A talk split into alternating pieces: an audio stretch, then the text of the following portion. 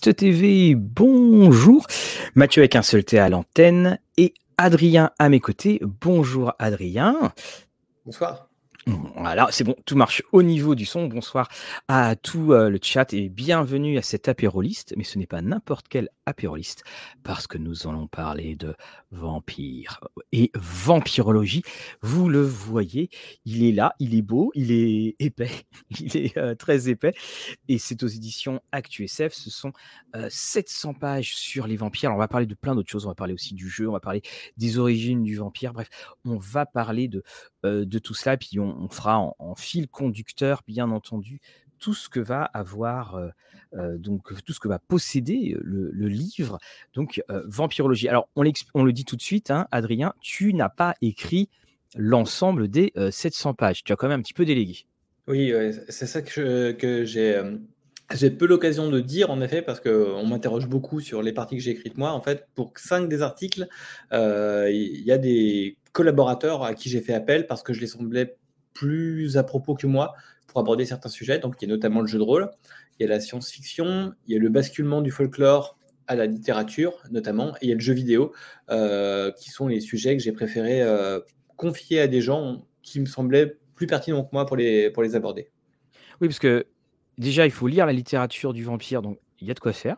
Il y a les films, il y a de quoi faire. Alors, si en plus il faut jouer, alors là, effectivement, on n'est plus. Euh, on, on, ne sait plus euh, où, donner de la tête. Alors, la première question que je vais te poser, Adrien, qui n'a absolument rien d'original, ça s'est passé comment la marmite dans laquelle tu es tombé, la marmite du vampire? Alors c'est un peu, euh, c'est un peu chaotique dans le sens où ma première confrontation avec euh, un vampire, c'est la question que j'aime beaucoup poser aux gens que j'interviewe sur le site. Comment vous savez, comment et quand vous avez découvert ça? Moi, c'est au milieu des années 90. C'est une bande dessinée franco-belge qui s'appelle Le Prince de la Nuit, qui est une bande dessinée très entre Universal et la Hammer. L'idée d'une famille de chasseurs de vampires en fait qui se transmet de génération en génération un fardeau qui est la lutte contre un vampire qui a tué en fait une châtelaine au Moyen Âge. Et, c'était mon premier, mon premier choc, mon premier blast en fait avec les vampires. Euh, le côté euh, gothique, euh, le fait aussi de toutes les thématiques, le côté héros et Thanatos qui était très présent déjà dans cette bande dessinée-là. Il y a des scènes à la limite de l'érotisme, mais du coup qui sont très en phase avec le cinéma de la Hammer aussi, mmh le cinéma tardif de la Hammer. Donc j'ai été relativement séduit par ce truc-là. Après j'ai lu Dracula et après c'était fini quoi. Je ne pouvais pas en fait, de... je pouvais plus dévier en fait de cette voie. Alors, on va parler justement de, Dracula, parce qu'on va parler de, des fameuses origines. Alors, un petit bonjour à Air Grindel. Euh, bonsoir Mathieu, bonsoir Adrien. J'ai eu le plaisir de vous rencontrer au dernier Octogone. Plaisir partagé. Alors, oui, effectivement, on, explique la genèse de cette, de cet entretien, de cet, cet apérolis qu'on passe, c'était effectivement Octogone et la toute première jeunesse. bah moi, je, jeunesse, pardon, je voudrais absolument remercier donc Jérôme Vincent d'ActuSF parce qu'il il, m'envoie donc, on travaille en collaboration avec ActuSF, puis il m'envoie, bah tiens, voilà ce qui va sortir, et puis il m'a renvoyé un autre mail, il dit, tiens, bah voilà ce qui va sortir. Et je n'avais pas vu que dedans, dans tout l'ensemble, il y avait Vampirologie qui était là. Alors je lui demande. Et puis bah là, moi aussi, hein, je suis tombé dedans. Je, je, tiens à le dire, et sans, sans aucune flagornerie, euh, c'est ça a été pour moi une des grandes, grandes lectures de, euh, de, de, 2022. Je reproche juste le fait qu'il est difficile à mettre dans sa poche. voilà, c'est juste. Est-ce que tu sais s'il va y avoir d'autres éditions sur d'autres formats? Euh, Il existe en e-pub. Et oui. Heureusement d'ailleurs, parce que à titre personnel, quand j'ai des recherches à faire dedans, en fait, je préfère les faire dans la version EPUB que dans la version papier. Je suis comme toi, en fait. Mais euh, je sais pas, à l'heure actuelle, en fait, on n'a pas reparlé d'une possibilité d'éditer ça sur d'autres formats, en fait. Alors, on, va commencer. Euh, salut euh, Jean-Marie. On va commencer par bah, le commencement. Et le commencement, c'est peut-être pas, contrairement à ce qu'on pense, Bram Stoker. Comment est-ce qu'on peut. Bram Stoker, bon, Monsieur Dracula, irlandais, Bram Stoker. Et bon, pour beaucoup, évidemment, on associe Dracula à la Genèse, le premier vampire, mais c'était pas du tout le cas en fait. Est-ce que tu peux nous en dire un petit peu plus? Alors, si on parle de la prose, à proprement oui. parler, la prose, en Faisons simple. l'acte de naissance de la prose vampirique, c'est 1820 fait. Donc c'est mmh. presque c'est plus de 70 ans euh, avant euh, le Dracula Bram Stoker. Et c'est le vampire de Polidori qui a été très longtemps, notamment en France, euh, attribué à Lord Byron, mmh sachant que Polidori était le médecin personnel de Byron. Et donc du coup, il se retrouve en fait avec plusieurs auteurs. Euh, on en reparlera après, on en parlait tout à l'heure dans un contexte. On peut en parler maintenant de toute façon. On peut en parler maintenant de toute façon. Alors l'idée, ce, qui est, ce qui est intéressant, c'est que euh, c'est un, pour moi, j'appelle ça un fait littéraire en fait. Euh, Polidori, donc le médecin de Byron, Byron, Percy Shelley et Marie Godwin, plus tard connue sous le nom de Marie Shelley, se mhm. retrouvent dans un endroit en Suisse qui s'appelle la Villa Diodati, au bord du lac Léman. Et euh, il fait pas beau parce qu'en fait c'est ce qu'on appelle euh, l'été euh, l'été sans soleil, je crois en fait parce qu'il y a eu une il y a eu un, volcan qui a explosé en fait. Le, Krakatoa. Voilà. Et la météo a été complètement perturbée, donc le temps est dégueulasse. Et tous ces gens très lettrés et fort intelligents s'ennuient dans leur dans, leur villa au bord du lac Clément. Donc ils trouvent en fait des contes horrifiques, fantastiques allemands. Donc ils commencent à lire à lire le truc. Et au bout d'un moment, en fait, ils se disent, euh, on va faire un jeu à partir de ça. En fait, on va écrire nous-mêmes nos propres histoires horrifiques. Euh, de, ces, de ces jeux littéraires, alors j'explique plus dans le bouquin parce qu'on on, simplifie énormément, je trouve, parce que la plupart des gens disent que ben, le vampire de Polidori naît euh, stricto sensu dans le contexte de ce qui se passe de la Villa Diodati. En fait, c'est un rejeton plutôt tardif parce que Polidori commence à écrire ce, ce texte alors qu'il n'est déjà plus dans la Villa Diodati globalement, dans ses préfaces et dans son journal, on se rend compte que c'est un autre texte qu'il avait commencé d'écrire à ce moment-là. Euh, donc, euh, de fil en aiguille, euh, Byron écrit un, bout de poème en prose qu'il ne termine pas, et qui plus tard, du coup, sera repris par Polidori, qui va lui en faire une novella, qui est donc Le Vampire de Polidori. Alors, qui, est en, français, qu'on peut trouver en français, excuse-moi, aux, aux éditions Forge de Vulcain dans une traduction euh, récente, sachant qu'il y a une autre traduction récente dans la Pléiade, en fait, par euh, Alain Morvan, qui a aussi retraduit Dracula et, euh, en fait. Donc, ce faisant, Polidori, bah, c'est pareil, la, la, genèse de la publication du texte est un peu compliquée. on ne sait pas trop si c'est du la du cochon quand il explique que ça a été publié sans son accord à Polidori. Le truc va prendre une certaine importance. L'éditeur c'est publié dans un journal à la base, et l'éditeur va capitaliser sur le fait que Polidori était le médecin de Byron, et donc va attribuer à tort le texte à Byron. Et c'est ce qui va quasiment coûter la vie à, Polidori, parce qu'il va finir dans, euh, dans l'alcoolisme, le suicide, et puis euh, surtout en train de se battre pour dire non, non, mais euh, c'est dessus. Et c'est Lord Ruthven. Le, oui, c'est ça. on, pourrait considérer. Est-ce que Lord Ruthven est, est, réapparu dans des hommages ou des choses comme cela? Ah oui, tu, ben, tu, l'as repéré? Oui, oui, bah, dans un Dracula de Kim Newman, en fait, euh, Lord Ruthven, en fait, c'est le premier ministre euh, mm-hmm. anglais, notamment. Le personnage apparaît aussi dans un film de Neil Jordan qui s'appelle Byzantium. Il y a un des persos qui s'appelle Ruthven, en fait, et qui a un clin d'œil. Et il y a une variation autour de ce nom-là aussi dans le comics Tomb of Dracula, parce que euh, euh, ah non, je, dis n'importe quoi, je confonds avec Varney en fait, le, prédécesseur de Dracula dans, dans comment dire dans, dans l'histoire des vampires dans l'univers de Marvel. En fait, c'est il s'appelle Varnae et qui est un dérivé de Varney qui est un des autres euh, vampires historiques avant Dracula en fait. Mais on n'a on jamais eu Lord Ruthven versus Dracula. Ça, on n'a pas encore eu. Euh, ma connaissance, non pas l'un contre l'autre, non. Mais du coup, dans, dans Anno Dracula, euh, ils font partie du même, euh, du même comment dire, de, la même ethnie vampirique et donc ils ont tous les deux pris le pouvoir à leur manière. Et hum, donc, le, il faut savoir aussi hein, que Roosevelt, on raconte donc, est inspiré de Lord Byron. Un, petit détail, hein, dans cette fameuse réunion du lac Clément, il y a aussi Claire Claremont qui est là, qui a 17 ans, je crois. Et au début, voilà, et au début, euh, Byron n'en veut pas, mais il apprend qu'elle est enceinte de, lui. Donc il dit Ok, d'accord, tu, peux venir. Donc c'était ça, euh, Lord Byron. Hein, c'est alors adulé en Grèce, mais euh, bon, si vous étiez père de bonne famille et que votre fille tombait en pamoison, valait plutôt s'en aller assez vite. Et puis donc il y a aussi, par exemple, on présente un calcul. Vous avez eu The Vampire, donc avec le Y, et là c'est en hommage direct parce que c'est l'histoire secrète de Lord Byron. Donc on, joue, il y a de la, mise en abîme constante sur cette, euh, sur, cette, euh, sur cette création. Tu nous parlais d'un autre prédécesseur de Dracula, qui est peut-être encore moins connu d'ailleurs que Lord Roosevelt. Donc tu, Et que je ne parle pas dans Vampirologie parce Mmh. que le texte n'a pas été traduit au-delà des 3 premiers chapitres et et j'ai terminé de lire le bouquin alors que Vampirologie était terminé, en fait, donc c'est Ah. Varney le Vam Varney le vampire, en fait, qui est un Penny Dreadful, donc heu, le bouquin je heu, fait plus de 2000 pages, donc c'est c'est un une brique Oui. c'est une brique encore plus grosse que Vampirologie et heu, globalement, on y suit un vampire, à nouveau aristocratique, qui du coup, au début du bouquin, s'attaque à une famille parce qu'on comprend en fait qu'il connaît, heu, les ancêtres et qui potentiellement il a planqué de l'argent sur leur sur le domaine et essayer de le récupérer. Heu, c'est très, très bizarre comme bouquin parce que c'est vraiment, ça ça tire à la ligne dans tous les sens parce que forcément c'est du Penny Dreadful. Les gars étaient payés à la à la ligne, donc il y a des moments de digression des fois qui durent 3-4 chapitres, on comprend pas très bien comment ça va raccrocher les wagons. peux-tu expliquer ce qu'était le le Penny Dreadful, ce pendant du pulp en entre guillemets, si c'était pas exactement la même période?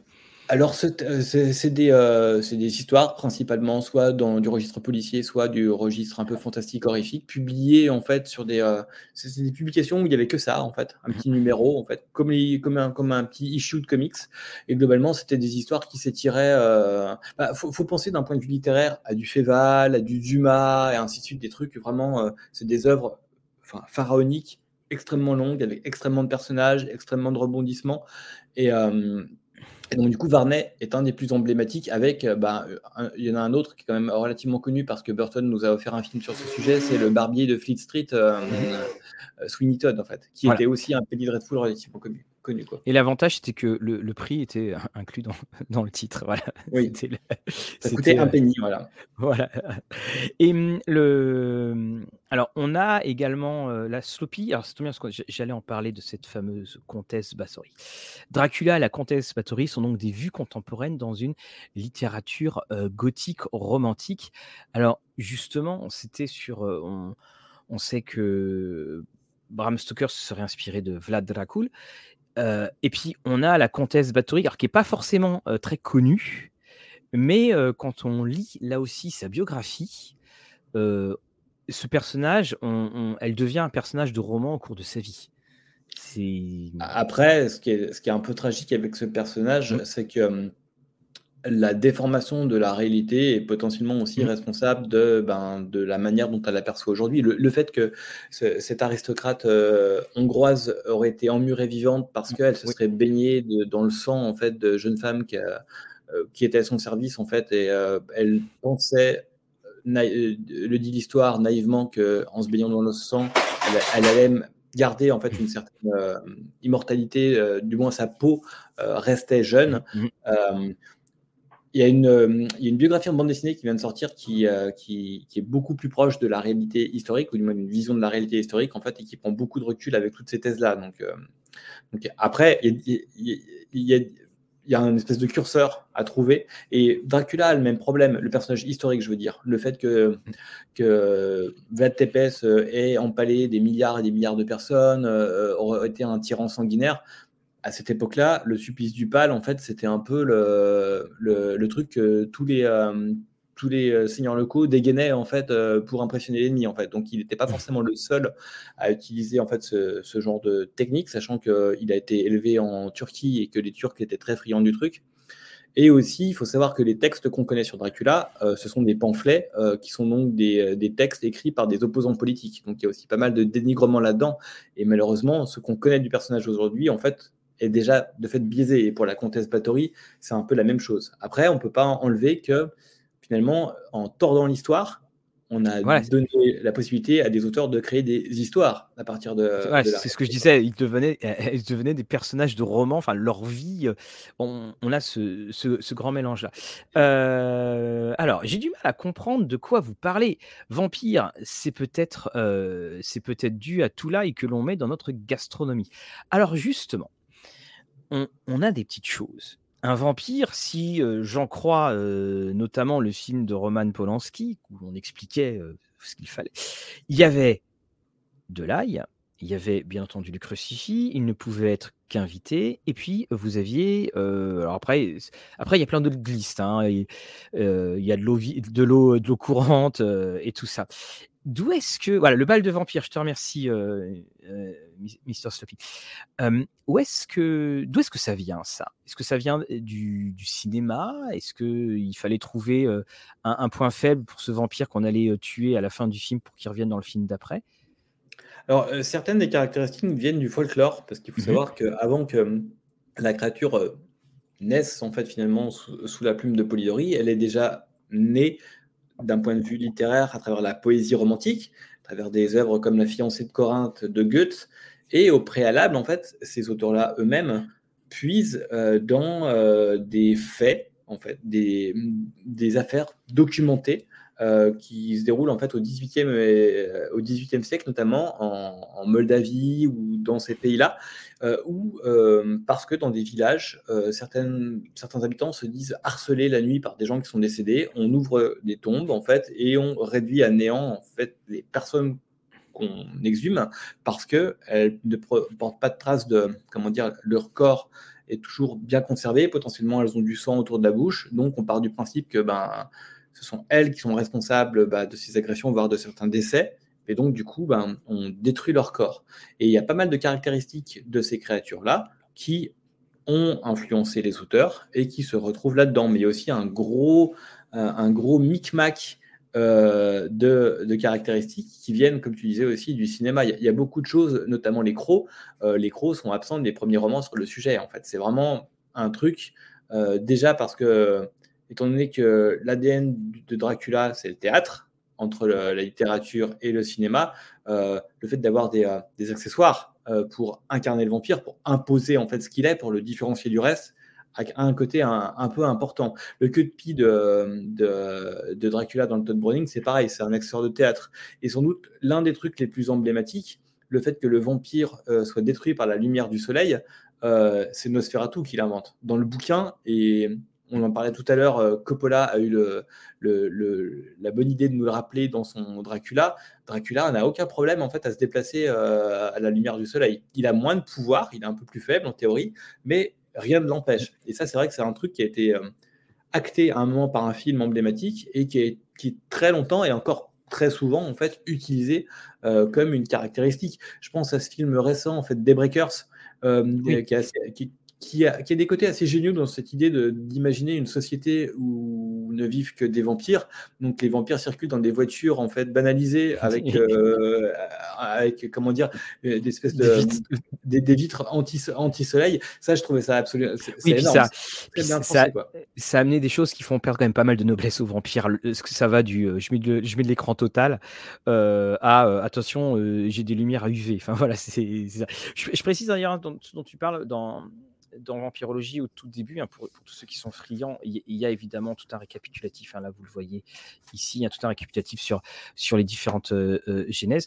Et oh putain, ça, a pris ma lumière. Et euh, également, un, autre petit point là auquel je, qui m'y faisait penser, c'est on a une question de Monsieur Sloppy pour qu'on parle un petit peu de terminologie. Qu'est-ce qu'un la différence entre le vampire avec un Y, le vampire IRE. Et puis moi, je vais en rajouter une autre pour qu'on précise. Hein.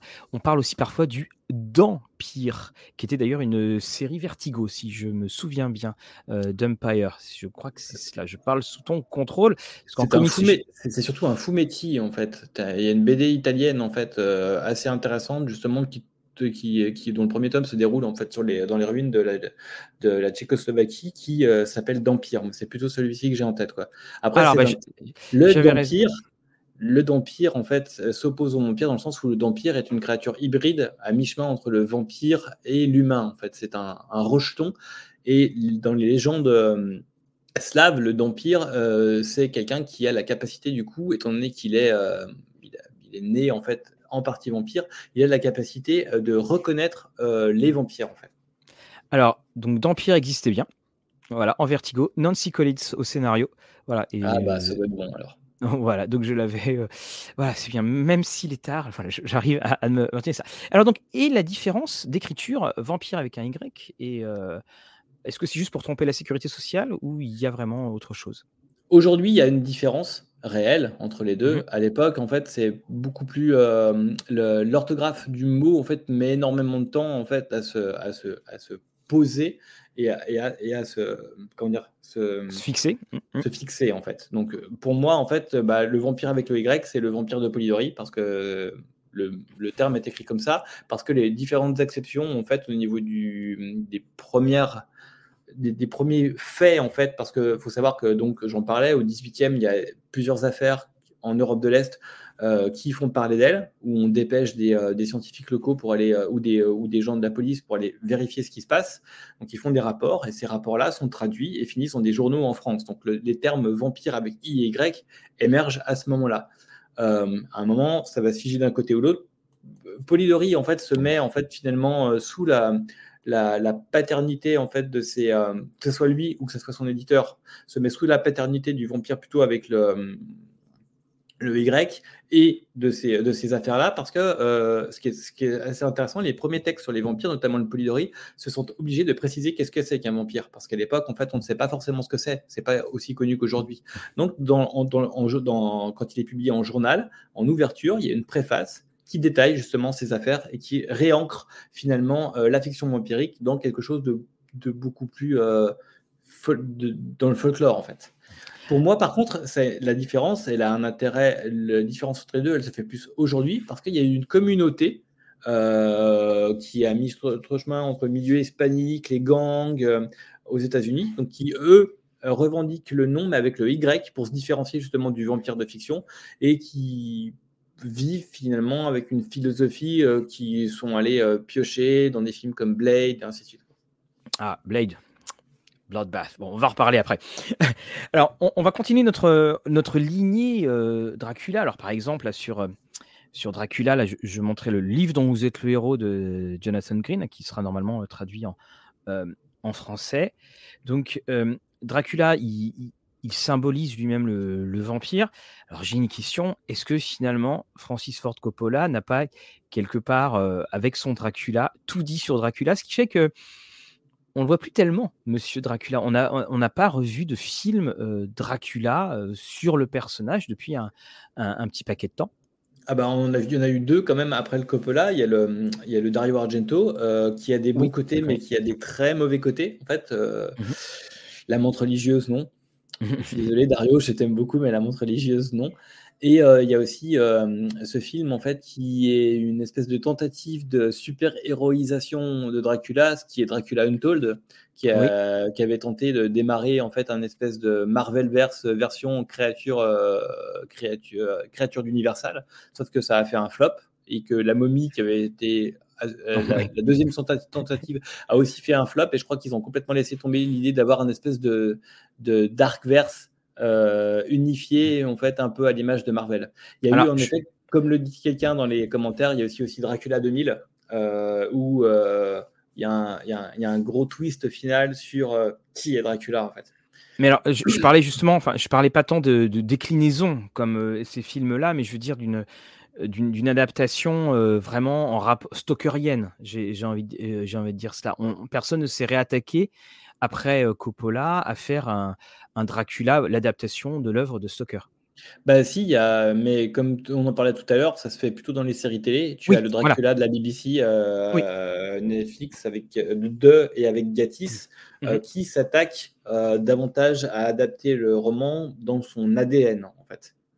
Alors, on, on va en, en parler aussi alors après, parce que dedans, il y a quand même pas mal de monde. Tout à l'heure, on va parler de Mark Reinigen, bien entendu. Mais on va aussi. euh, donc là, tu, il y a- tu as eu un entretien avec Mark Gatiss. Oui. Euh, co- comment ça se passe l'entretien? Alors, Mark Gatiss, hein, euh, euh, Sherlock, vous avez également Mark Gatiss, il a fait sa, son extraordinaire. Oui, c'est bien lui. euh, son extraordinaire série d'horreur sur l'horreur euh, de la BBC. Comment ça se passe pour le rencontrer C'est euh, bonjour, je suis Adrien. ça se passe comment? Alors j'ai de la chance, euh, j'ai des contacts, beaucoup, notamment des traducteurs, et euh, j'ai des contacts qui connaissent des contacts, qui connaissent des contacts, qui connaissent Margatis. D'accord. Tu sais, l'idée qu'on est tous à une ou deux personnes, en fait, d'à peu près tout le monde sur Terre, j'ai pu le vérifier euh, lors de l'écriture du bouquin. Euh, donc, du coup, euh, j'en parlais avec un ami traducteur, en fait, qui m'a dit bah, Attends, moi, j'ai un contact qui connaît Marc Gatis. Je vais passer par lui, on va voir. Et l'info est revenue. Et avec l'info du hockey est revenu ben, le contact de Gatis. Quoi extraordinaire. Donc Margatis, vraiment, je, le conseille à, tout le monde. Il a fait euh, un, documentaire en, trois parties sur euh, l'horreur, et dedans il y a tout un passage sur Dracula, les films de Le Hammer, où il interviewe la, euh, la, fille de Frankenstein, j'allais dire, mais en fait, oui, c'est ça. Il interviewe la fille de Bella Lugosi qui explique comment elle a pu. non, euh, non, la vie de Boris Karloff, excusez-moi, de, Boris, oui, oui, de Boris Karloff, comment euh, quelqu'un lui dit, euh, le réalisateur James Well dit à Karloff, votre visage a des possibilités extraordinaires, et, il l'engage. Et hum, donc, qu'est-ce qu'il t'a, qu'est-ce que, qu'est-ce que toi tu as, et là on terminera sur le Dracula stalkerien, qu'est-ce, qu'est-ce que tu as pu retenir justement de cet entretien avec, avec Margatis dans ce que lui avait vu? Alors déjà, c'était quelque chose d'un, pour moi c'était intéressant un peu d'un titre c'était intéressant parce qu'en effet, il avait sa série sur la BBC, en fait, euh, qui, euh, qui venait d'être diffusée, en plus, au moment où je l'ai interviewé, donc c'était tout frais. J'avais vu les épisodes, donc c'était encore tout chaud pour moi, j'avais fait mes chroniques. Euh, et en effet, comme tu le dis, en fait, il a réalisé alors trois épisodes principaux, un plus petit spécifiquement sur les vampires, et en fait, il en a fait un autre sur l'horreur européenne aussi. Donc, il y a quand même toute une petite flottille de documentaires qu'il a fait sur l'horreur euh, à proprement parler, parce que c'est un gros passionné. Et, euh, je me suis dit, autant en, tant que spécialiste de l'horreur que, euh, ben, que, que adaptateur de, de, Dracula. Et surtout, dans le Dracula, il a le bon goût de jouer le personnage que je trouve le plus emblématique de toutes les adaptations, c'est Renfield, qui est un personnage qui est très mm. intéressant. Parce que je mesure souvent la qualité des, des adaptations de Dracula à la, à la, puissance du jeu du Renfield. Et, le, le, sang et la vie et avec son doigt arraché. Bon, il n'a pas souvent les mêmes cheveux, hein, je le dis tout de suite. Donc, euh, Gatis m'a apporté pas mal de choses, justement, sa, mise en perspective par rapport au cinéma horrifique. Euh, son... Comment est-ce qu'ils se sont parés le travail Parce qu'ils ont travaillé avec euh, Steven Moffat, en fait, sur le Dracula de la BBC. Le, le, ce qu'on leur a, il a pu parler aussi de ce qui, sont, ce qui avait beaucoup été critiqué de leur série, à savoir le basculement vers l'époque contemporaine, qu'on leur a beaucoup reproché dans le dernier épisode et qui pour moi fait totalement sens. Déjà, quand on connaît leurs travaux euh, précédents, euh, Moffat s'est beaucoup amusé à ça, notamment avec Jekyll, euh, qui est une petite série courte qu'on connaît pas très très peu en mm. France et qui pourtant est assez mortelle parce que l'acteur qui joue Jekyll est juste extraordinaire. Mais un acteur de génie en fait. J'ai toujours son nom sur le bout de la langue et, et j'oublie toujours en fait de qui il s'agit. Euh, Doctor Who joue aussi beaucoup en fait sur les, basculements entre le passé et le présent, notamment l'époque victorienne.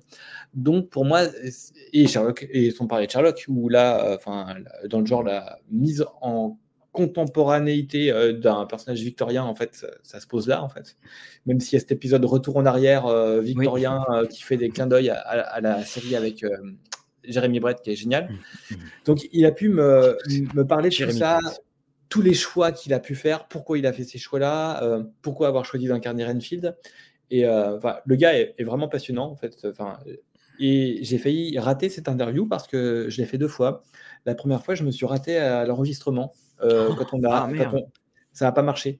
J'ai enregistré du blanc, en fait. Donc, donc j'avais presque prévu de changer mon fusil d'épaule et de trouver quelqu'un d'autre interviewé.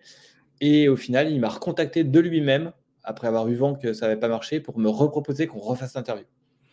Waouh, bah ça c'est ça c'est des messieurs quand même. Gros respect quand même pour le, pour euh, quoi. Ouais, ça c'est oui c'est gros respect, ouais effectivement.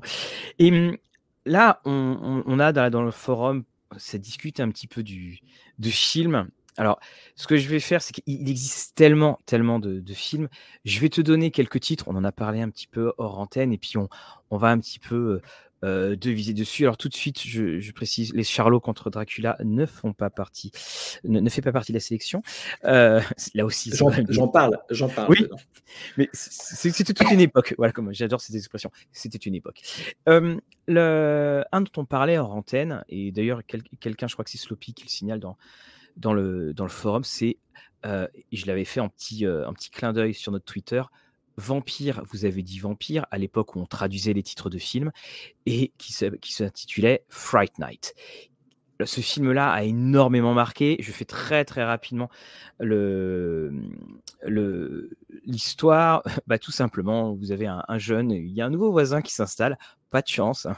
c'est un vampire avec euh, euh, évidemment euh, son, son âme damnée. Et puis il se trouve que le vampire est en train d'avoir un, un, grand grand coup de. Et c'est Chris Sarandon, hein, je crois de mémoire, le vampire.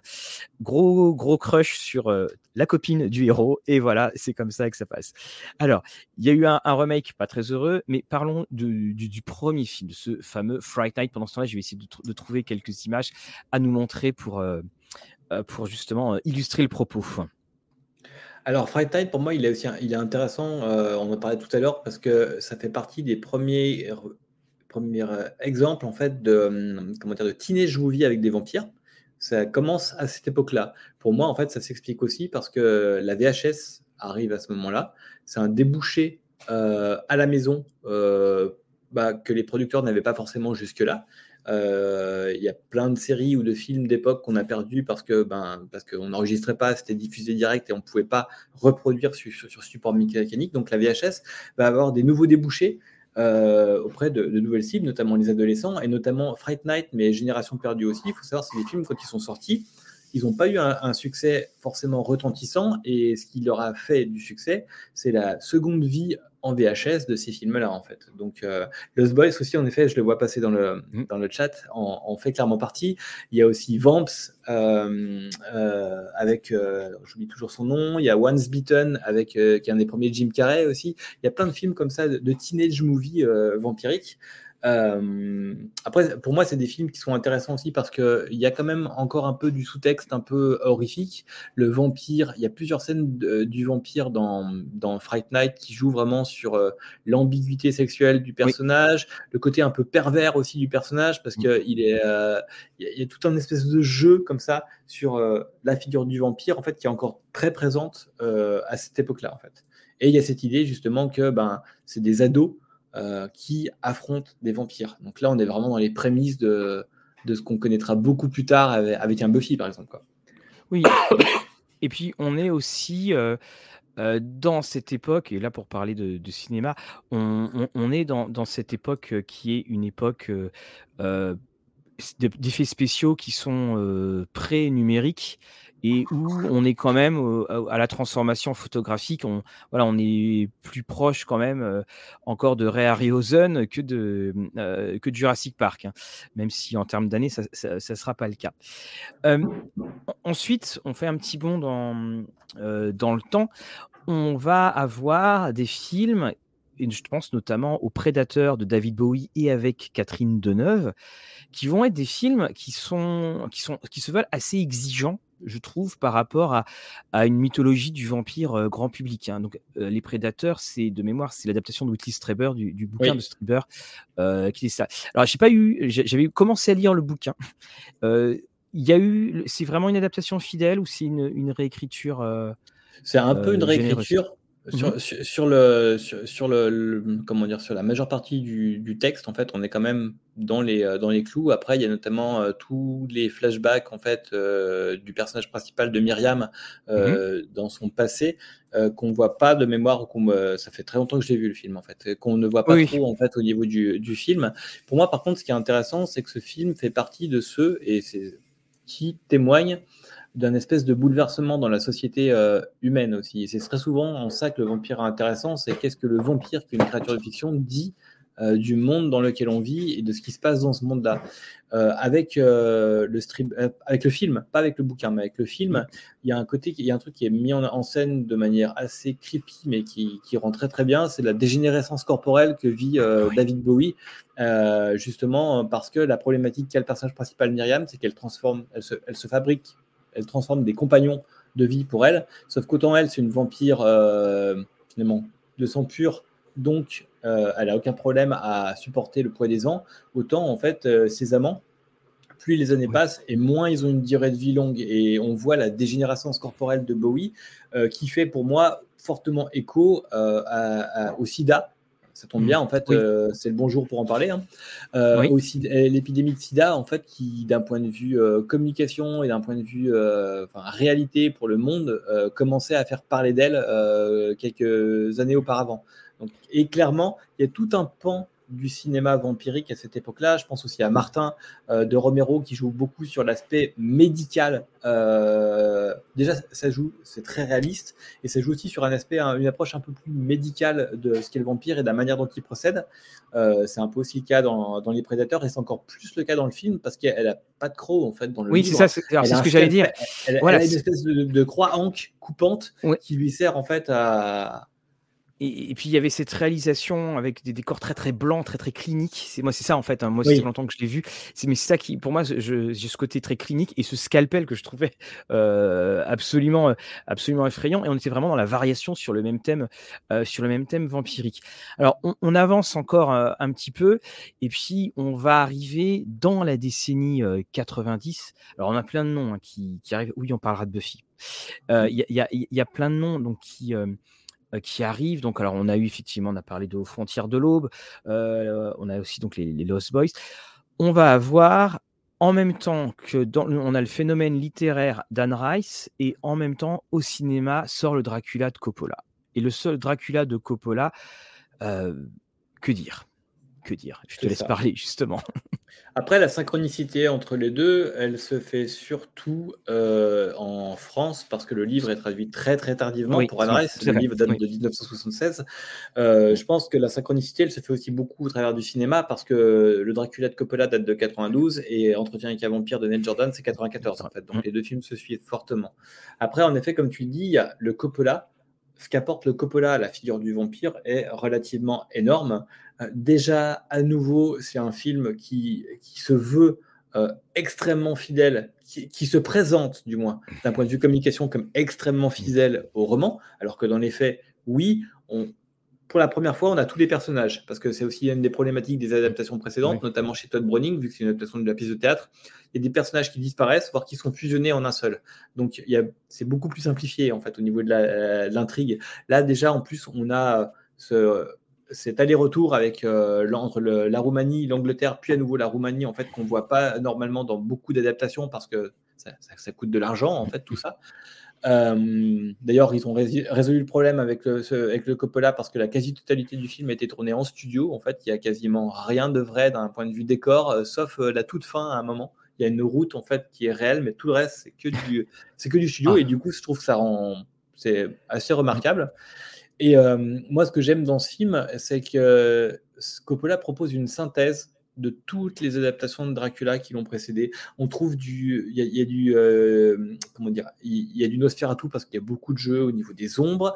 Euh, il y a ce côté aussi peut-être proto-cinéma en fait du film parce que euh, Coppola à un moment sur le tournage vire l'équipe qui est censée s'occuper des SFX et dit à son fils on va faire ça comme les oui. prestidigitateurs des débuts du cinéma et on va faire bon, faire du bricolage en fait, euh, comme, euh, comme le cinéma même des années 50-60 en Italie. Et, finalement c'est aussi pour ça parce qu'il a bien vieilli. Euh, on retrouve aussi, en fait, il est imprégné de plein de choses. Il y a aussi un truc qui est très intéressant, c'est le côté justement ancrage historique de Dracula dans le Coppola. C'était pas forcément aussi présent dans les adaptations précédentes. Donc, euh, c'est une nouveauté et c'est aussi parce que le scénariste, qui fait partie des gens que j'ai interviewés, euh, a été euh, influencé par une, un essai qui est paru aux États-Unis et qui existe aussi chez nous, qui s'appelle À la recherche de, Dracula, de Raymond McNally et Ferrado Florescu, qui sont deux universitaires, l'un roumain, l'autre américain, qui ont fait des recherches justement et qui ont beaucoup grossi et tiré le fil de ce lien entre le Dracula historique et le Dracula, Dracula de fiction. En fait. Donc, il, il est influencé par ça. La romance, alors ça c'est le truc que tout le monde lui reproche, euh, le, fait d'avoir euh, d'en avoir fait un espèce de personnage euh, tragique, romantique. Oui. ça c'est juste son interprétation d'un passage. En fait, à un moment au tout début, quand Mina elle est, comment dire, après ça, qu'elle a été mordue pour la première fois, il y a un moment, il y a un, elle laisse presque planer le fait qu'elle, enfin, qu'elle a de l'empathie pour lui. Et lui, en fait, là-dedans, il a, il a vu toute sa partie de romance juste sur ce petit truc en fait et ça irrigue tout son film alors que c'est un, un, fragment du texte. Après, c'est un, un, choix d'adaptation que je trouve complètement justifié en plus par rapport à, la, à, la direction que prenait la fiction vampirique jusque-là, notamment aussi par rapport au, à Anne Rice. Parce que quelque mm. part dans le Coppola, ce qu'on propose aussi, c'est que Dracula parle. Dracula dit des choses, en fait. Et dans les adaptations précédentes, fidèlement au roman, Dracula ne parle pas ou très peu. Dans le Browning, il dit quasiment rien. Il y a une ou deux phrases que tout le monde connaît, mais passer ces phrases-là, il n'y a pas de dialogue. Et chez Christopher Lee, en fait, euh, il dit quasiment rien dans le premier film, et par la suite, il va de moins en moins parler parce que ça le saoule de faire ça, et euh, il trouve que les adaptations sont complètement nazes. Mais globalement, euh, très souvent, je, crois que j'avais vu, je ne sais plus sur lequel des films, le producteur avait déjà vendu le film avec Christopher Lee avant de proposer à Christopher Lee de jouer dedans. Et ah, euh, Christopher commence à dire non, non, mais moi je n'en refais pas là, c'est fini. Ah, mais tu peux pas en fait. Hein. J'ai signé avec le producteur, il y a ton nom en tête d'affiche en fait, t'as plus le choix, tu peux pas reculer quoi. Donc ils lui ont fait le coup en fait euh, oh. une infinité de fois. Donc c'est pour ça qu'il voulait pas parler en fait. Il était tellement dépité par le truc qu'il avait pas, euh, bah, qu'il avait pas envie en fait de, de, de, d'aller plus loin en fait. C'est ça. Et il y a le côté oui de l'amour aussi, aussi, le fait que le personnage soit amoureux. En effet, il y a un côté un peu plus humanisation euh, du, vampire, mais qui du coup trouve aussi son ADN euh, chez Anne Rice, parce qu'à partir du moment où le vampire parle et se raconte, quelque part, euh, il y a cette espèce de frontière manichéenne qui est présente depuis le début de la fiction vampirique, où finalement le vampire, il est là, c'est un personnage maléfique, et au bout d'un moment, en fait, se met en place toute cette dynamique des chasseurs qui sont là pour le tuer. Le coup des chasseurs de vampires, ça commence dans Carmilla de Fanu, parce que c'est comme ça que ça se termine. Mais dans Dracula, euh, c'est fondamental et la fiction vampirique va beaucoup jouer sur cette figure du chasseur ah. et son opposition avec le vampire. Et ça disparaît un peu avec Anne Rice où il n'y a pas de chasseurs. Le Talamasca, en fait, c'est des observateurs. En fait. voilà, David, Talbot et autres. Et c'est vrai que tu, parlais de, Smith, tu, tu prends l'adaptation la plus connue dans, de, vampires euh, dans la fantasy, c'est euh, Strad von Zarovich, Curse of Strad et Ravenloft, on se retrouve avec un personnage qui s'appelle Von Richten, qui est évidemment euh, une transposition de Von, de von Helsing. Alors, on arrive évidemment, donc voilà, tu en parles. voici le Vampire Companion d'Anne Rice de Catherine Ramsland, où il y a toutes les entrées. Alors, c'est, je crois, sur les, sur les cinq, je crois que c'est jusqu'à Mnemok. sans commentaire. voilà. Anne Rice arrive, et c'est ça, c'est pour tous ceux qui étaient amoureux de vampires, ils, se rappellent bien de, cette époque-là, c'est que on avait le, on, a le Coppola, on joue à vampire et soudainement, donc on avait les romans d'Anne Rice et puis on a le film qui arrive. Alors, est-ce qu'on peut revenir un petit peu sur euh, cette vision extraordinaire qu'a eu euh, Anne Rice pour créer, euh, pour créer justement le, son grand cycle? Alors justement, j'en profite pour, euh, pour rebondir sur ce que dit quelqu'un dans le chat, en fait, en, qui rappelle en fait l'importance aussi de Fred Saberhagen euh, et l'idée que. Angel Cole. Attends, je, je, le lis à voix haute parce que comme l'émission va être en podcast, c'est pour ça. Donc, euh, le Dracula de Coppola doit beaucoup à Saberhagen et l'histoire d'amour était présente dans les Confessions de Dracula. Un an avant Adresse. Et en effet, c'est mm. vrai. ce qu'il faut savoir aussi, c'est que cette idée de l'histoire d'amour entre Dracula et Mina est pour aller plus loin, l'idée que Mina soit la réincarnation de l'amour perdu de, de Dracula, euh, c'est un repiquage de la part de Coppola du Dracula de Dan Curtis, qui est le Dracula où, jouait Jack, où Jack joue Dracula. Et Dan Curtis lui-même prend ce truc-là de sa série Dark Shadows, en fait. Donc, euh, il y a beaucoup de. C'est pour ça que je trouve ça ce que je trouve super intéressant et, ce, qui a, ce que j'ai ce que j'ai pu mettre au jour sur pas mal de médias, c'est que l'influence de Dark Shadows, elle est multimédia en fait sur la figure du vampire. Le, vampire un peu hanté par sa condition, euh, qui, qui, doit mordre et s'abreuver de sang pour survivre, mais qui en même temps cherche euh, une réponse ou un moyen, soit pour redevenir humain, soit pour trouver des palliatifs. Ça existe depuis Dark Shadows dans les années 60 en fait. Donc euh, mm. Anne Rice elle-même se dit influencée par Dark Shadows et l'idée d'un vampire qui soit beaucoup plus contrasté, euh, qui soit capable d'affect, qui soit capable de se poser des questions sur qui il est et ce qu'il fait. Après aussi, ce qu'elle dit, c'est que hum, à l'époque euh, où elle écrit euh, son, le premier tome, les œuvres qui cartonnent d'un point de vue, d'un point de vue comment dire, culturel, c'est Le Parrain de Francis Coppola et à peu de choses près aussi les premiers Superman en fait. Donc il y, a cette idée de, de, du surhomme et en même temps de comment dire de de rompre avec le côté hyper manichéen en fait des, des, figures par exemple du banditisme le parrain a tendance quand même à faire de comment dire de, de la mafia quelque chose de très pas attirant c'est pas le mot mais on en fait des, héros tragiques en fait quoi. Voilà ça finit comme Shakespeare ce qui est intéressant d'ailleurs sur le parrain, c'est que les trois films sont construits euh, de manière très shakespearienne. On commence tous par une fête. Il y, a, plein de choses, puis à la fin, on règle tous ses comptes. Et surtout, euh, effectivement, tu as tout à fait raison, ça, amène ça. Et on, en fait, c'est.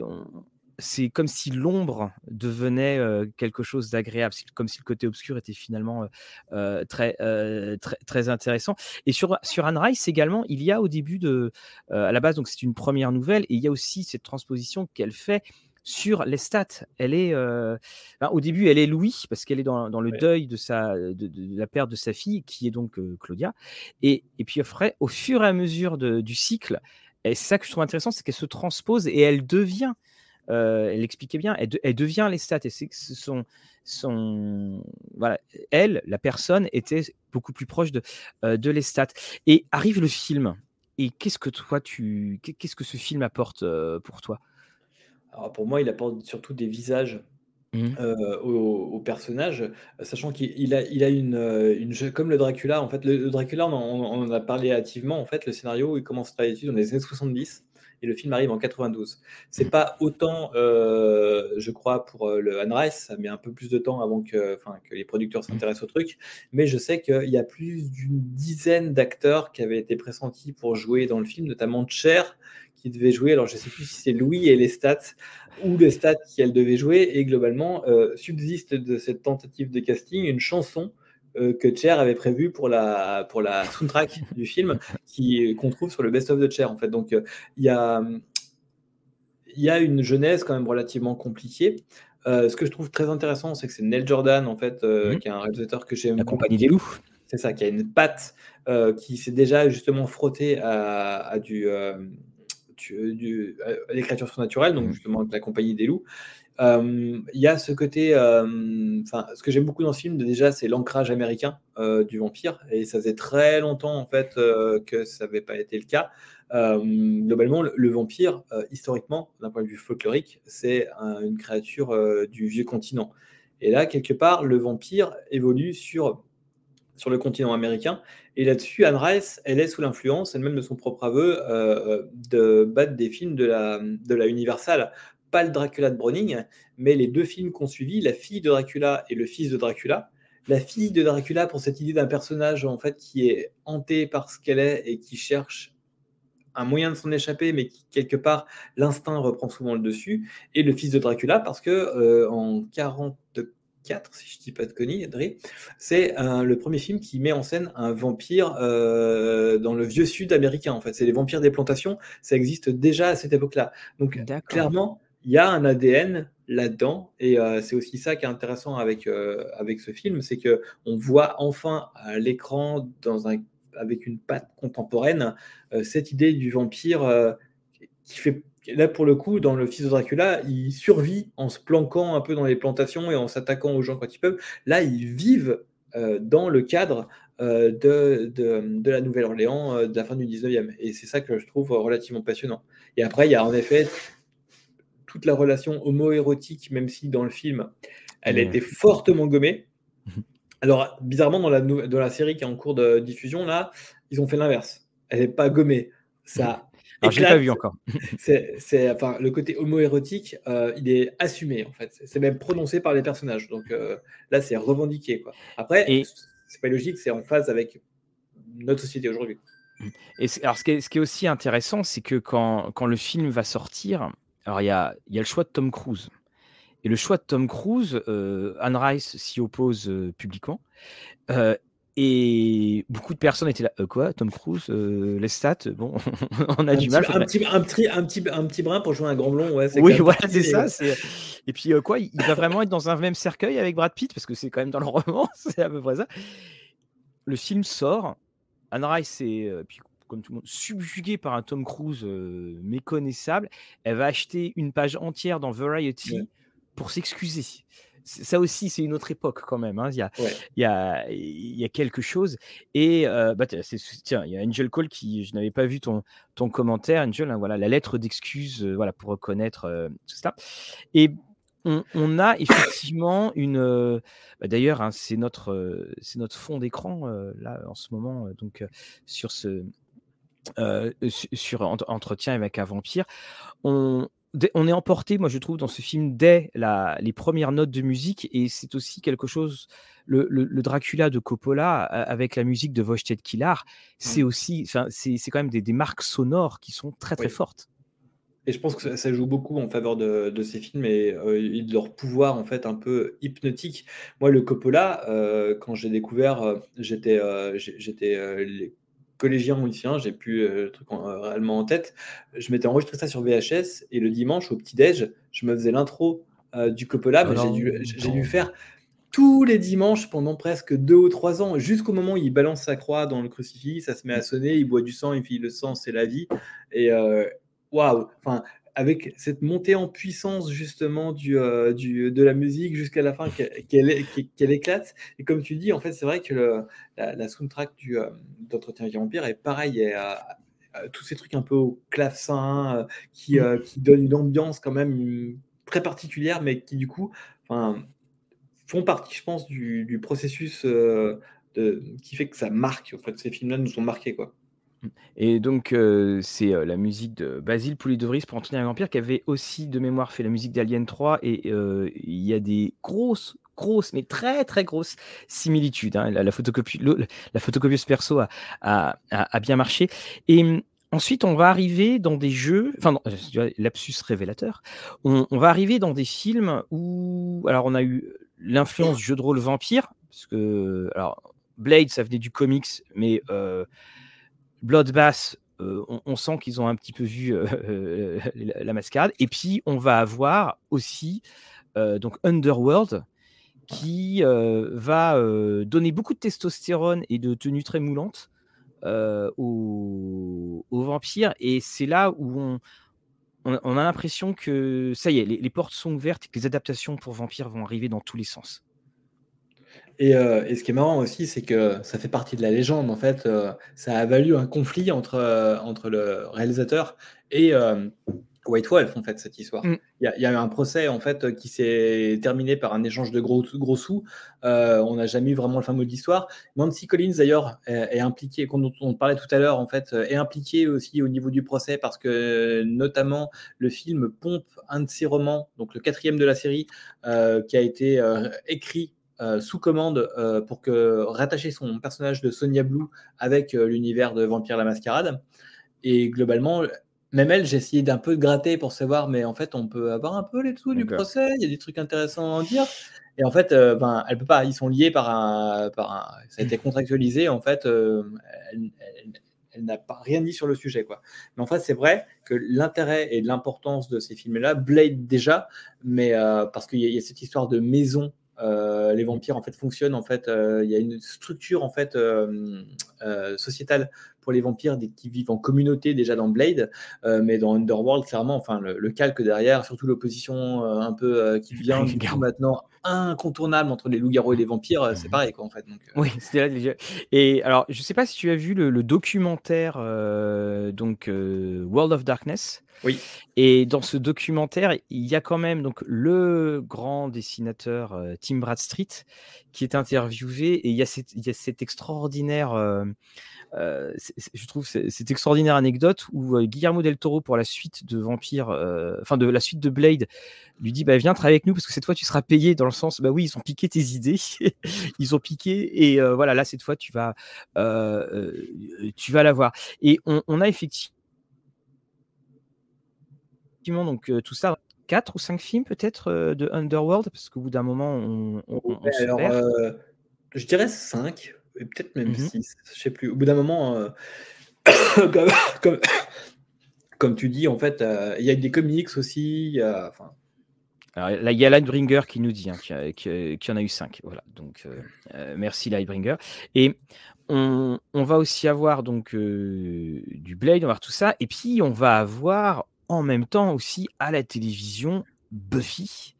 Et là, Buffy, c'est pareil, c'est une, une déclinaison du, vampire avec toutes sortes de choses.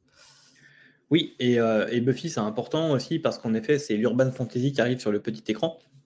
Donc en ça, c'est important. c'est un peu dans la continuité de ce qu'on disait tout à l'heure de ces films en fait fortement orientés pour les ados comme Fright Night, Génération perdue et ainsi de suite. Mais c'est aussi finalement par l'intermédiaire de Whedon, on donne la parole à, on inverse les tropes. Juste un instant. Pas de souci. Il y a cette inversion des... si tu veux, je peux te voilà, tu me dis, si tu, as besoin d'aller chercher de l'eau, il n'y a pas de souci, je peux faire des claquettes en attendant. N'hésite pas. Il y a cette idée d'inversion des tropes euh, qui éclate dès, la, non pas dès le film Buffy, mais dès le pilote de la série télé, où justement, euh, il y a un couple d'ados qui rentre dans un lycée. En fait, on comprend que le gars, il a envie de se faire la fille, en fait, et il l'amène sur le lycée parce qu'il y a ce côté. Euh, j'ai, je, je, je, brave un interdit, je rentre dans l'établissement où j'ai pas censé aller. Et globalement, jusqu'à la fin, on se dit ah, Je suis sûr que c'est un vampire, il va la mordre, il va la mordre. Et eh ben non, en fait, à la fin de l'intro, c'est la blonde qui s'avère être un vampire et qui mord le gars, en fait. Et d'emblée, ce que je trouve génial, c'est que Whedon dit que euh, les codes classiques que vous connaissez et que vous pensiez euh, dans mon projet voir de manière très classique, ben en fait, je vais les tordre et je vais les inverser. Et ce que vous allez voir, c'est pas du tout euh, ce que vous avez l'habitude de voir.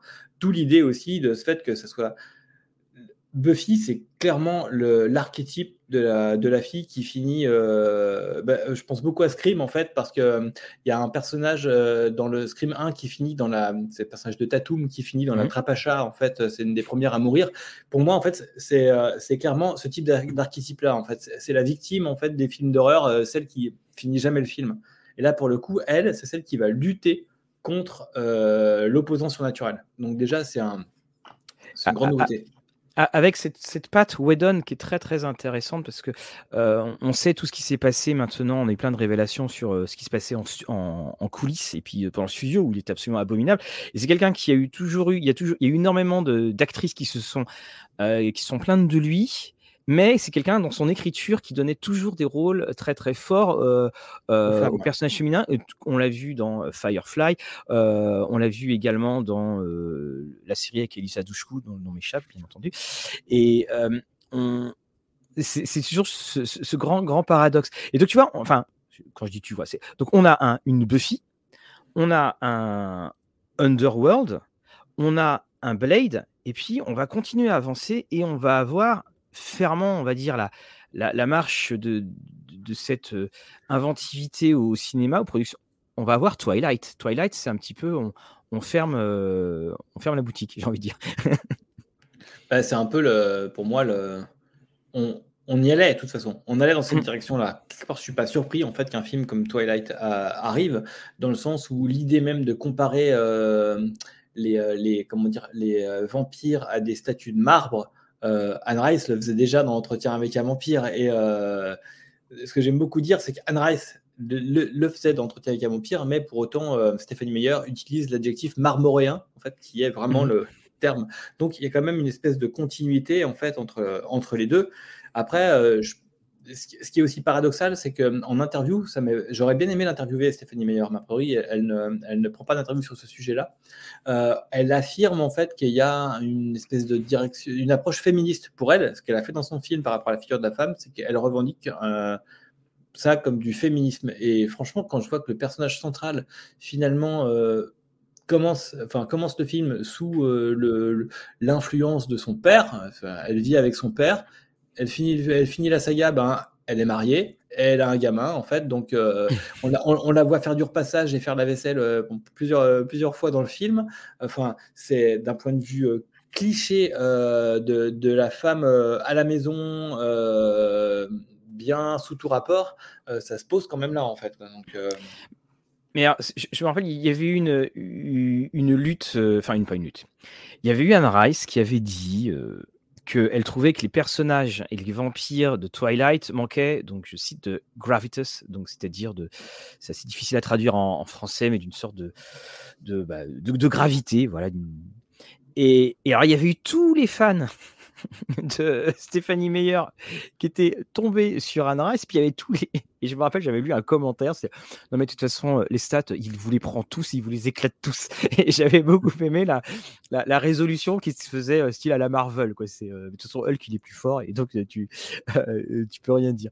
Et le, est-ce qu'il y a. Est-ce qu'on pourrait dire que finalement, Twilight n'a pas engendré toutes sortes de, séries télé dérivées pas directement, dans le sens où Twilight, mmh c'est quand même très orienté jeunesse. Et quand on compare, par exemple, à une série qui arrive à la même époque et de qui on la rapproche souvent, c'est True Blood. Pour moi, c'est mmh très très compliqué de rapprocher les deux parce que True Blood est beaucoup plus ouvert sur différents sujets, sur, sur le, comment dire, les mouvements de revendication des gays notamment, parce mmh que enfin, l'idée même d'une communauté qui fait son coming out au grand public, il n'y a pas besoin en fait d'avoir bac plus 5 en fait pour comprendre que derrière il peut y avoir ça. A les parallèles aussi avec la drogue, enfin, enfin True Blood euh, est une série mature pour moi, en fait, qui s'adresse à un public adulte. Twilight, c'est pas forcément le cas. Et en effet, Twilight a eu aussi sa propre descendance euh, de séries hein, et de films. Ben, typiquement, le film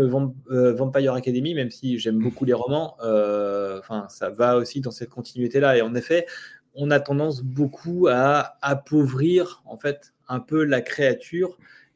Mais je pense aussi c'est pas tant l'appauvrir, c'est que l'amener dans un registre hyper mainstream, en fait, et euh, c'est aussi ça que je reproche beaucoup à ce que je vois sur le sujet depuis des années, c'est qu'à force d'en faire une créature hyper mainstream et à force d'utiliser le vampire comme une espèce de boîte à outils où on coche des cases, euh, on fait deux trois références et voilà, on a un film de vampire, on en oublie qu'un film c'est bien quand il, dit quelque chose.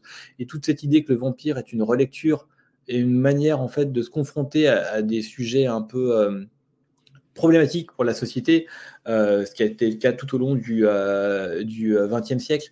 quand on oublie ça, ben, les films, on les oublie. Enfin, ils ont plus forcément d'intérêt. Je regardais, en fait, c'est un des manques de mon, de mon bouquin, un des manques.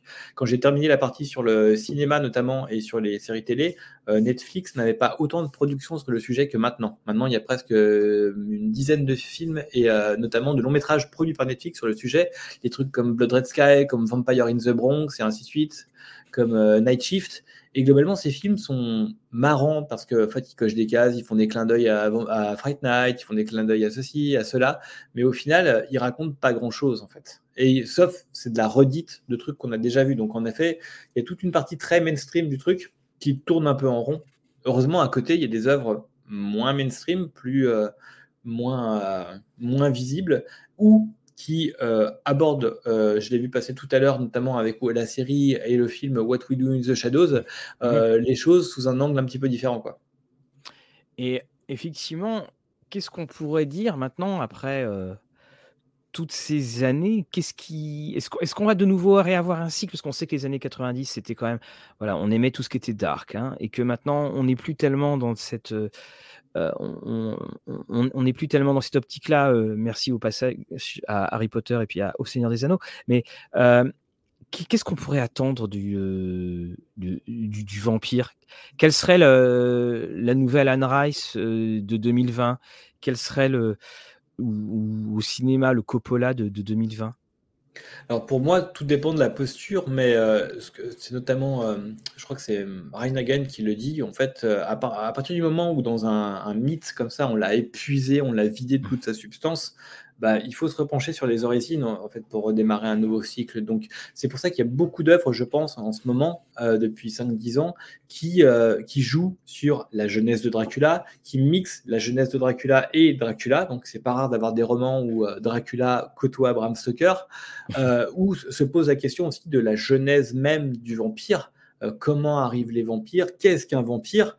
Ce qui permet aussi du coup de bah, de, renouveler aussi un peu le propos. Je pense notamment à ce roman de SF qui est complètement euh, hallucinant, qui est Vision aveugle de Peter Watts, euh, qui est un truc de hard SF avec euh, l'un des personnages principaux. En fait, on découvre que l'humanité maîtrise la modification génétique et du coup, ils ont réussi à créer une espèce de vampire qu'ils peuvent utiliser pour les envoyer dans l'espace parce que globalement, le vampire a beaucoup moins de besoins qu'un humain Le problème, c'est que quand on envoie le vampire dans l'espace avec des humains, les humains se posent la question à un moment, mais en fait, s'il il a plus rien à manger, euh, est-ce que ça va pas nous tomber dessus, quoi? C'est voilà, c'est on, on, a voilà, c'est est-ce, est que justement là, c'est pas une preuve qu'on a peut-être un petit peu épuisé le, le mythe euh, ou pas? Et le, également parce qu'on on a retrouvé aussi euh, le, vampire, on le retrouvera dans, le post-apocalyptique. Hein, je pense notamment à euh, Je suis une légende, la version Matheson. On, a finalement une sorte de. On a du vampire uchronique avec Anno Dracula. On, a quand même une. Qu'est-ce qu'on pourrait. Ce sera une des dernières questions que je vais te poser. Qu'est-ce, quel serait le plus petit commun dénominateur de toutes ces, de toutes ces itérations alors moi, pour moi, le, vampire, c'est une créature qui vit aux dépens d'autrui, en fait. Si je reviens au truc mmh. le, plus, le plus basique. Euh, c'est un parasite. c'est le côté parasitaire. Et c'est pour moi, c'est le côté parasitaire qui finalement a, tendance à, croiser, même tout serait-ce que les définitions du vampire euh, de ses débuts. Euh, le vampire, bah, comme on a vu en fait au niveau du folklore, même le vampire d'un point de vue zoologique, c'est une, chauve-souris qui se nourrit de sang en fait pour certaines d'entre elles.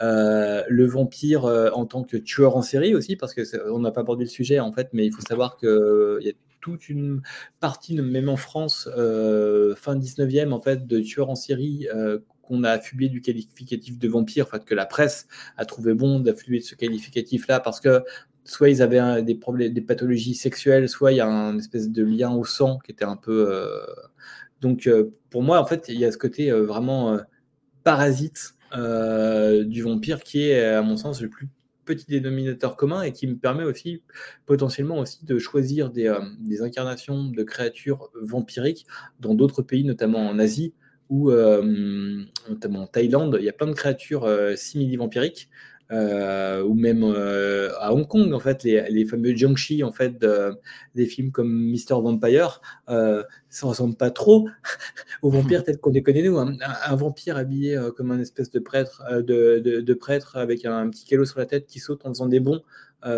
pour, pour avancer, on est quand même très très loin de Dracula, en fait. Et pourtant, il y a cette idée, quoi. Et alors, justement, le parce que là, on, se rend compte, hein, on, a juste qu'effleuré tout ce qu'il y a, euh, tout ce qui a abordé. Justement, donc dans ton dans ton livre, euh, donc tu parles donc du vampire miroir de la société. J'essaie de retrouver les chapitres, mais c'est euh, jamais évident parce qu'effectivement le livre est assez épais. non, c'est à, la fin, je crois, le sommaire. je crois que c'est voilà, à la fin on, va retrouver donc, la, genèse de, Dracula, le Stalker, et puis euh, tu parles également donc euh, de tout ce qui va être la déclinaison vidéo dont on n'a pas parlé, et tu as parlé également, également de la, science-fiction, de la femme en vampire et de la transgression des vampires de la littérature. Et on a également, alors puis bien entendu, hein, fiction policière, euh, de l'érotisme à la dystopie. Alors c'est une sorte de clin d'œil et je voudrais qu'on termine dessus. Il existe un roman, voilà, tu vois lequel dont je veux parler, qui s'appelle Tapineuse vampire. Et alors, euh, on va dire que ce jour-là, le, traducteur n'était pas dans une euh, grande, grande forme donc tout du moins l'éditeur a choisi quand même un titre un petit peu racoleur. Et je voudrais juste qu'on termine là-dessus pour que tu nous parles, au-delà évidemment du, je, vous le fais apparaître, euh, au-delà de, ce titre totalement improbable, euh, de ce genre de vampire. C'était de ce genre de littérature du vampire? Alors oui, alors euh, comme tu dis, le titre VO c'est Lots Lizard, donc on est très très loin de Tapineuse Vampire. on est dans les années 80 et il y a toute une frange d'auteurs euh, qui, euh, du coup, euh, s'embarquent dans des approches un peu plus que débridées. Un peu, enfin, on exporte toutes les marges en fait. Là, c'est le, vampire. On, Anne Rice est passé par là parce qu'on a donné la parole au vampire, mais là, du coup, le vampire explore, explore la limite en fait, clairement. Et euh, donc, Tapineuse Vampire de Regarton, Poppy Z Bright, Âme perdue. Euh, après, il n'a pas eu beaucoup dans ce registre-là de traduits en, français, mais il y en a, beaucoup d'autres en fait euh, qui existent dans les langues en, langue américaine. On peut aussi ranger un petit peu là-dedans le Nancy Sonia Booth, Nancy Collins, parce qu'il y a quand même quelques petits côtés un peu craspec, un petit peu exploration de la marge sur, sur le tome 1, qui a été traduit en français sous le titre plus joli cette fois-ci que Tapulous Vampire que la volupté du, euh, du sang, alors qu'en VO c'est Sunglasses After Dark, donc les lunettes de soleil après, après, les, après les ténèbres, qui était rigolo. Alors on, on, on, le signale hein, pour tous ceux qui ne savaient pas, c'est que euh, euh, ça a fait partie de, de, de toute cette littérature que White Wolf a, a sorti, d'ailleurs c'était White Wolf éditeur, pour accompagner le, le jeu de rôle Vampire. Hein. Alors au début, non. Les trois premiers tomes, non. C'est le ah tome 4 non, non, c'est son projet à elle, c'était pas sous l'obédience de White Wolf au début. Mais, bah, elle, a été toujours. Ah, tiens, j'apprends un truc, vas-y, dis-moi. Euh, alors, je crois que cette édition-là, c'est une édition tardive. En fait, c'est pas la première aide parce que dans cette édition-là, c'est trois tomes en fait. C'est la compilation, tout à fait. Hein, c'est la compilation. Donc de mémoire, ça a été, euh, c'est au tome 4. Ils ont elle avait fait trois tomes et au quatrième tome, ils, lui ont demandé en fait d'écrire un nouveau tome en intégrant son personnage de Sonia Blue dans l'univers de Vampire la Mascarade. D'accord, ok, bah, très bien. Ah, je suis super content parce que, je, parce que pour moi, quand, j'achetais justement toutes ces littératures, euh, Nancy Collins était là dès que j'achetais à côté des trucs White Wolf. Et euh, donc, euh, pour moi, j'avais toujours assimilé, assimilé ça. Et donc, le, ce Splatterpunk, finalement, c'est voilà, eu un. Eu, une vie très courte par rapport à tout ce qui peut sortir. On ne, les reverrait plus maintenant, je pense. Non, et puis surtout que, enfin, certains, ces auteurs écrivent encore en fait, mais ils ont beaucoup moins de, de ils sont beaucoup moins sur le devant de la scène qu'aujourd'hui. Enfin, du moins, Regarton, par exemple, écrit encore. Nancy Collins, elle a un peu, euh, elle a un peu changé en fait son fusil d'épaule. Maintenant, elle est surtout reconnue comme euh, scénariste de comics. Notamment, en fait, elle a fait un, des meilleurs runs que j'ai jamais lu sur Vampirella il y a quelques années. Alors, elle a fait le ouais, et Vampirella, ouais. Mm. Vampirella est génial et elle a même écrit un roman dans l'univers de Vampirella qui revient en fait sur les origines SF du personnage. Donc, euh, ce qui était aussi très cool. Donc, euh, mais oui, en fait, je pense que tout ce truc très débridé où il y a beaucoup de prostituées vampires, euh, donc ça c'est dans Tapineuse Vampire. il y en a un autre en fait dans le même univers, enfin dans le même de Regarton, donc j'ai oublié le titre, qui commence dans un peep show. en plein quartier de New York où ben c'est des vampires en fait des femmes vampires qui font des fellations et c'est vraiment très débridé. Et quelque part, ce que je trouve assez marrant, c'est que euh, c'est la première fois dans ces textes-là, à cette époque-là, euh, mais ça avait commencé un petit peu avant avec euh, Vampire, un vampire ordinaire de Suzy Mackie Chardas, que les vampires sont tellement cherchent vraiment à s'intégrer dans la société, donc trouvent un emploi. Donc là, c'est vrai que prostituée ou danseuse de pipe show, c'est quand même pas non plus. mais ça va avec l'idée de la créature qui vit dans la marge, quoi. Oui, bah, c'était la fameuse compétence mascarade qui était apparue dans, dans le jeu de rôle. Alors, l'heure a tourné. Je crois qu'il va falloir que je te réinvite, hein, parce que sinon, là, on, est parti jusqu'au bout de la nuit. Il y a plein de choses qu'on a finalement très, très peu abordé les, les, romans. et puis, le jeu de rôle? Le jeu de rôle, oui, bien sûr, il y aura tout ça à faire. Il y a une petite anecdote que j'ai vu passer donc de Sébastien, pour justement, ça nous permettra de, conclure et de, faire un lien. Sébastien disait ah là là, je retrouve plus le commentaire. Finalement, qu'est-ce qu'on a qu'est-ce qu'on a écouté dans nos premières parties de, de jeux de rôle, de jeux de rôle vampire, la BO de de Dracula et d'entretien avec un vampire. Et, là, soudainement, je me suis euh, revu bien des années en arrière où je faisais défiler ma cassette. Et le problème de la BO de Dracula, c'est qu'à la fin, il y a la chanson d'Annie Lennox. Et que, et que, et que tu es là, voilà, les, les, les, les, dernières notes meurent, tu es, tu es pris dans l'ambiance et tu as la voix de sirène d'Annie Lennox qui part de tout. Et j'avais été obligé de, de, de, refaire le tout parce qu'à chaque fois, j'oubliais qu'il y avait Annie Lennox, il y avait Come to me qui, qui revenait. Donc voilà, c'était un, un, un, des sous, ces grands souvenirs. En tout cas, ben, Adrien, un, un, grand, grand merci pour euh, cette émission qui, euh, qui en appelle une autre, comme on dit. Donc, euh, vampirologie, c'est vous en faites deux, vous pouvez caler un sapin, donc ça c'est. Euh, je, l'appelle la brique en fait. Voilà, c'est super. Alors en plus, tu es passé, euh, es passé chez France Culture dans l'édition Mauvais Genre, bien entendu. On, mettra également le, lien. J'espère que Mauvais Genre va mettre un lien vers Roliste TV.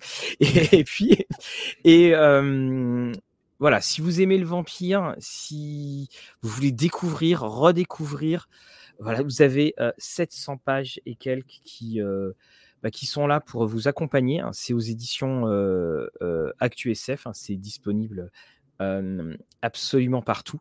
Et, je te remercie de l'avoir fait parce que moi, ça m'a remis dedans. Voilà, ça m'a remis dedans. J'ai parce que tu parles de comics, on parle de, jeux de rôle. J'ai vu Robin qui tout à l'heure, Robin Schulz qui dit ah il y a des choses bien à dire parce que donc pour le côté jeu de rôle, voilà, il, sait de quoi il parle. C'est lui qui est. Voilà, et, et, Robin, on l'a eu, on l'a invité sur euh, Rolliste TV quand on a fait notre émission Le Monde des Ténèbres. Donc voilà, donc vous avez le jeu vidéo, puis vous avez voilà absolument tout dessus. Donc un grand, grand merci au chat. Cette émission sera disponible en replay, euh, bien entendu. Ah, Sébastien est d'accord avec moi pour Annie Lennox à saccager plusieurs de mes parties. Voilà, on va faire un, comité. Il aurait fallu plutôt utiliser le, le, CD en fait euh, qui avait été fait spécialement pour le musique, ce, dont, ce que j'avais partagé en fait sur Twitter euh, hier, le Music from the Succubus Club en fait, qui sont des chansons mmh. plutôt dark goth dans l'univers de Vampire la Mascarade où chaque chanson est censée représenter un clan particulier quoi. Tout à fait, oui, tout à fait. Je l'ai, vu passer. Je, vais le, euh, je, vais le retweeter euh, là-dessus. J'aime beaucoup la chanson que j'ai partagée d'ailleurs. un grand merci à toi, euh, Adrien. Un grand merci au forum. Nos prochains, nos prochaines émissions sur Rollist TV. vous avez Brancalonia qui arrive. J'ai reçu le jeu de rôle Labyrinthe, donc non, Dark Crystal, donc je vous en parlerai. J'ai reçu le supplément Sabbat également pour Vampire, donc là aussi cinquième édition. Et puis on va vous tenir au courant. Et puis, on a commencé à faire la longue liste des calendriers de l'Avent et Vampirologie sera à la fin du mois de décembre. grand merci à toi, merci Adrien. Merci, Rouliste TV. Et on se dit à très bientôt. À bientôt. Bonne soirée.